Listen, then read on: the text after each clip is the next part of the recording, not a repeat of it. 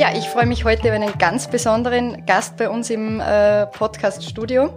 Landeshauptmann Dr. Wilfried Haslauer. Es ist mir eine große Ehre, dass du heute bei uns zu Gast bist. Vielen Dank. Hallo Martina, bin gerne gekommen. Hallo.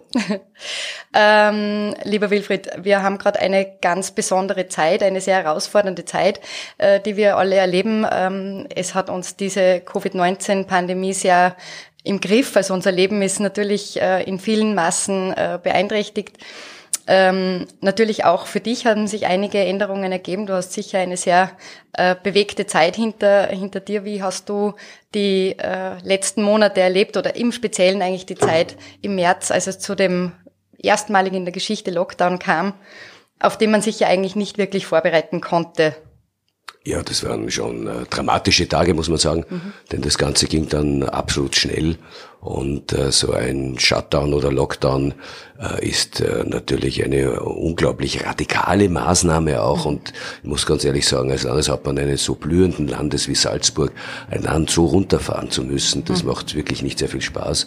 Aber es war notwendig und äh, man muss die Ausgangslage sehen. Wir waren nach Tirol das am zweitstärkst betroffene Land. Mhm. Und der Bezirk Bonga hatte die meisten Infektionen nach dem Bezirk Landeck. Also wir waren auch eigentlich fast ein Hotspot, muss man sagen. Mhm. Aber wir haben es dann mit sehr viel konsequenten Maßnahmen in kurzer Zeit geschafft, äh, die Infektionen unterzubekommen und hatten dann zuletzt äh, vier, fünf Wochen nur mehr zwei aktiv Infizierte im Land.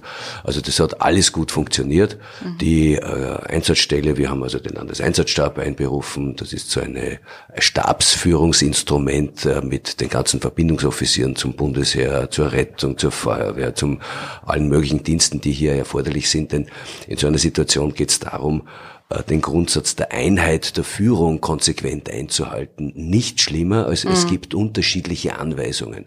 Und das ist sehr, sehr gut gelungen. Und ich muss auch wirklich sagen, im äh, Landeskrankenhaus mit Professor Greil und dem gesamten Team, auch in der Pflege, den vielen Ärzten, äh, ist es hervorragend gelaufen. Und nur um eine Dimension zu geben, wir haben innerhalb von drei Tagen, von nur drei Tagen, ein Spital mit 700 Betten auf die Beine gestellt, mhm. auch rechtlich genehmigt, sanitätsbehördlich genehmigt in der Messe. Gott sei Dank haben wir es nie gebraucht.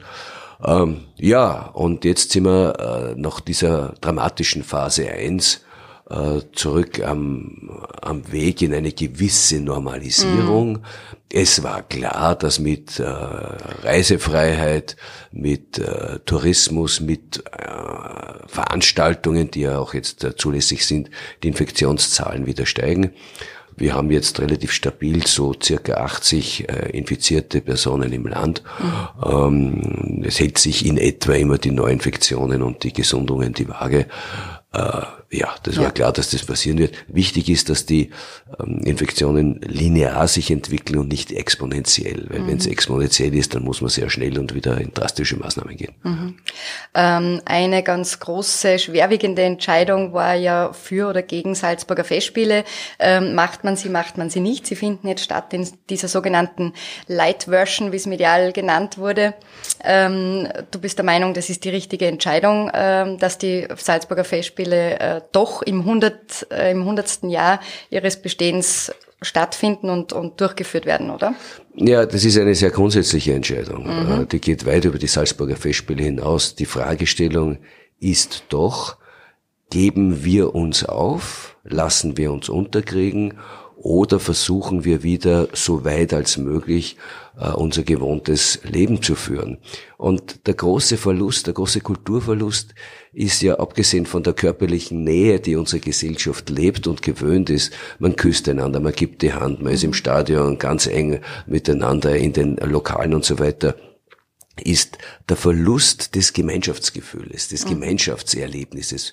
Es ist nicht dasselbe, sich allein im Fernseher ein Konzert anzuschauen, äh, im Vergleich dazu in einer großen Festhalle, in einem Festspielhaus oder äh, bei einem Rockkonzert dabei zu sein, das sind extreme Unterschiede. Und mhm. ähm, uns ist klar geworden, wenn wir dieses Gemeinschaftsgefühl aufgeben, dann nehmen wir unserem Land sehr viel an, lassen mich als Glückseligkeit formulieren, mhm. ja, an, an diesem äh, positiven Empfinden. Und daher war es die Aufgabe für alle Kulturveranstalter, die natürlich besonders betroffen waren, gemeinsame Regelungen zu finden. Nicht nur für die Festspiele, sondern für alle. Und da habe ich mich sehr bemüht in Wien, habe konkrete Vorschläge eingebracht im Ministerium, wie wir uns das vorstellen. Und die wurden im Großen und Ganzen dann auch mit leichten Adaptionen umgesetzt. Und dann war es Ende Mai klar, wir trauen uns. Mhm. Es war ein äh, schwieriger Entscheidungsprozess. Zunächst wollte man ja nur einen Tag machen, den 22. Mhm. August, dann waren wir bei einer Woche, dann bei zwei Wochen, dann haben wir gesagt, wir machen vier Wochen. Modifiziert, ähm, nur zwei Opern, äh, statt 240.000 Karten, nur 70.000 Karten auf vier Wochen aufgeteilt, ähm, was man jetzt schon sagen kann, aber wir haben erst Tag 11 von 31 mhm. Tagen ist künstlerisch, ist es unfassbar gut. Es ist Sehr gute Kritiken einfach ein, ein Glück. Man merkt den Musikern äh, auch an, was, was für Glücksgefühle sie haben, miteinander musizieren zu können und äh, welche verschworene Gemeinschaft auch mhm. das Publikum ist. Nach der Premierenoper der Elektra ist geradezu ein eruptiver Applaus. Äh, die wollten einfach klatschen unter jeden Umständen, ja, aber natürlich bei jeder der Qualität dazu. Glücklich. Jeder war froh und glücklich. Ja. Also da sind wir sehr gut weggestartet und die Festspiele haben ein sehr gute Organisation mhm. aufgestellt. Mhm. Das Publikum ist auch sehr diszipliniert und äh, sagt auch der Bundesminister Anschober, der Gesundheitsminister, das ist die Benchmark, wie die Festspiele mhm. das machen, genauso gehört. Ja, toll. Ich glaube, das ist ja ganz wichtig für unseren Standort hier und einfach auch als Signal, wie du richtig sagst, ähm, geteilte Freude ist doppelte Freude so und es, äh, ja. dieses Signal ist, glaube ich, auch ganz wichtig. Äh, apropos Freude, Optimismus, ähm, du bist jemand, der generell, denke ich, also mein Eindruck ist, es einen sehr optimistischen Zugang ähm, lebt. Ähm, aus dieser ganzen ähm, Pandemie heraus sind auch andere Ideen, Konzepte äh, entstanden, Entwicklungen. Was würdest du sagen, was waren denn auch auch so positive Learnings oder Entwicklungen, die ähm, Sie ergeben Na, haben? erstens mal äh, ist es schon auch ein, wenn auch verzichtbarer, aber doch ein heilsamer Prozess zu mhm. erkennen, dass nicht alles selbstverständlich ist, mhm. was bei ja. uns ist. Wir haben uns an alles so gewöhnt und waren bei immer noch mehr und noch mehr immer noch unzufriedener. Mhm. Und äh, jetzt äh, sind wir draufgekommen, dass das eben nicht alles selbstverständlich ist und dass man sozusagen auch wieder kämpfen lernen muss mhm. und nicht so leicht aufgeben darf. Das ist das eine. Das zweite ist, ähm, die Bedeutung der Digitalisierung für unser Land ist extrem. Wir sind ja äh, das best aufgeschlossene Bundesland in Österreich, sogar noch vor Wien im Breitbandbereich. Wir haben eine Flächendeckung von circa 92 Prozent. Ähm, und das war natürlich extrem hilfreich. Aber man mhm. sieht auch im gesamten Unterrichtsbereich, welche Bedeutung Digitalisierung hat. Und es ist ein interessanter Zufall. Ich habe schon vor einem Jahr den Auftrag gegeben, eine Studie zu erstellen, ob wir Salzburg mhm. zum äh, EduTech Hub äh, sozusagen entwickeln können, also zu Educational Technologies, äh, mhm. diese Unternehmen, die sich mit digitalisieren, digitalisierten Lernbehelfen und Lehrinhalten auseinandersetzen. Und das haben wir auf den Weg gebracht und das ist jetzt genau das, ja. was wir brauchen. Der dritte Punkt, den ich sehe, ist, dass es eine Bestätigung bringt, wie wichtig Regionalität ist. Mhm. Ähm, äh, wir haben jetzt gerade Bauernherbsteröffnung gehabt. Findet auch statt. Ja, toll. Auch eingeschränkt, aber findet ja, statt. Immerhin. Und äh, wenn man sieht, wie lokal und regional Lebensmittel produziert werden, wie wichtig mhm. das für uns ist, äh, dann ist es auch für uns eine Motivation, noch mehr Kraft hinterzusetzen, auch den Konsumenten das bewusst äh, zu machen. Und äh, das vierte ist, dass wir schon strategisch uns anschauen müssen, welche Schlüsselindustrien und Schlüsselprodukte halten wir im Land. Ähm, und setzen sozusagen die Versorgungssicherheit vor die Produktionseffizienz und vor die Kostensituation. Mhm. Wir haben das dramatisch erfahren müssen bei den Masken und Schutzbekleidungen, mhm. dass wir einfach nichts gehabt haben und die Dinge, das sind ja keine maßlos intelligenten Dinge, die in, in China in großen Massen produziert wurden, äh, waren halt in China eingesetzt und die ganze Welt wollte diese Ausrüstung haben. Ähm, und da hat auch die EU schon noch Schwächen bewiesen. Ähm, es sind wochenlang bezahlte Lkw-Züge, von Österreich bezahlte Lkw-Züge mit äh, Schutzbekleidung, Schutzmasken in Deutschland festgehalten worden. Und äh, also das waren schon dramatische Situationen. Ja. Das heißt, das ähm, die Wirtschaft hat dann doch relativ schnell in diesen Produktionsprozess aufgezogen, aber ein paar Wochen mhm. hat das natürlich auch gedauert. Mhm. Ähm, man sieht schon, du hast Punkt eins, Punkt zwei, Punkt drei, Punkt vier. Ich habe das Gefühl, das würde jetzt endlos weitergehen. Ähm, Punkt zwei war das Thema ähm, äh, Bildung, ähm, Ausbildung, Schule. Du hast selber einen schulpflichtigen Sohn. Du hast also selber erfahren, wie das Homeschooling funktioniert hat. Ähm, was ist da in, äh, in Hinblick auf Herbst zu erwarten? Äh, normales Schulsystem, kann man das jetzt überhaupt schon sagen? Oder, Na, es wird äh, sicher ein normales Schulsystem ja. wegstarten, aber mhm. wenn dann die Schnupfenzeit kommt, mhm. wenn die Kleinen äh, laufende Nasen haben und niesen, dann wird die große Panik ausbrechen. Mhm. Äh, bei den Pädagoginnen, bei den Eltern ja. äh, und so weiter. Und das haben wir natürlich auch intensiv im Gesundheitsministerium eingespielt. Wir brauchen ja ganz klare Richtlinien, wie in diesen Fällen vorzugehen ist.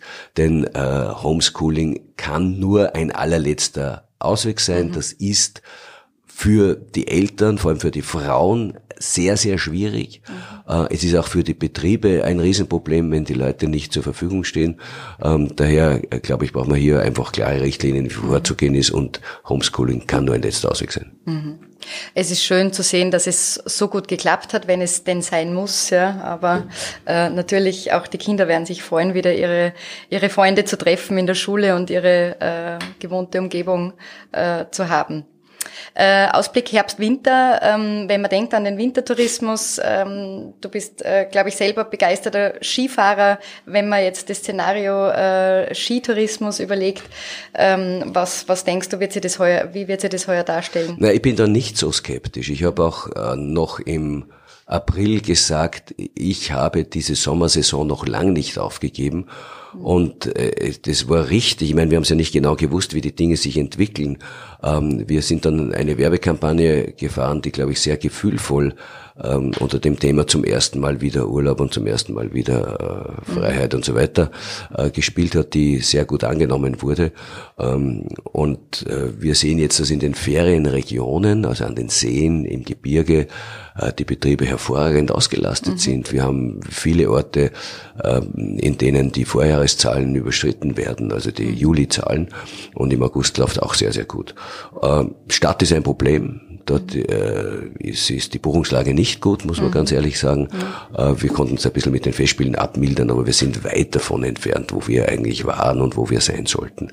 Und jetzt kommt sehr viel drauf an, wie der August läuft, wie die mhm. Festspiele laufen. Wenn das gelingt, dass wir ohne gröbere Störung, ohne gröbere Vorfälle dieses Programm durchziehen können, dann zeigt sich auch, dass man mit entsprechenden Sicherheitsvorkehrungen durchaus ein soziales Leben wieder zulassen kann.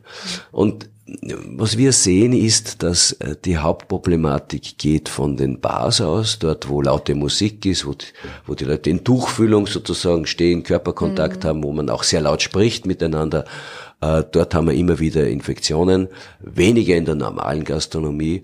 Und äh, das wird auch, glaube ich, für den Winter die entscheidende Situation sein. Wie geht man in den Liften um? Das hat jetzt sehr gut funktioniert im, Sommer. Äh, das wird man endlich im Winter machen können. Äh, was spielt sich auf den Skihütten ab zum Mittag? Mhm. Weniger Gäste aufnehmen, vielleicht auch die Öffnungszeiten strecken der Lifte, könnte eine mhm. Antwort sein.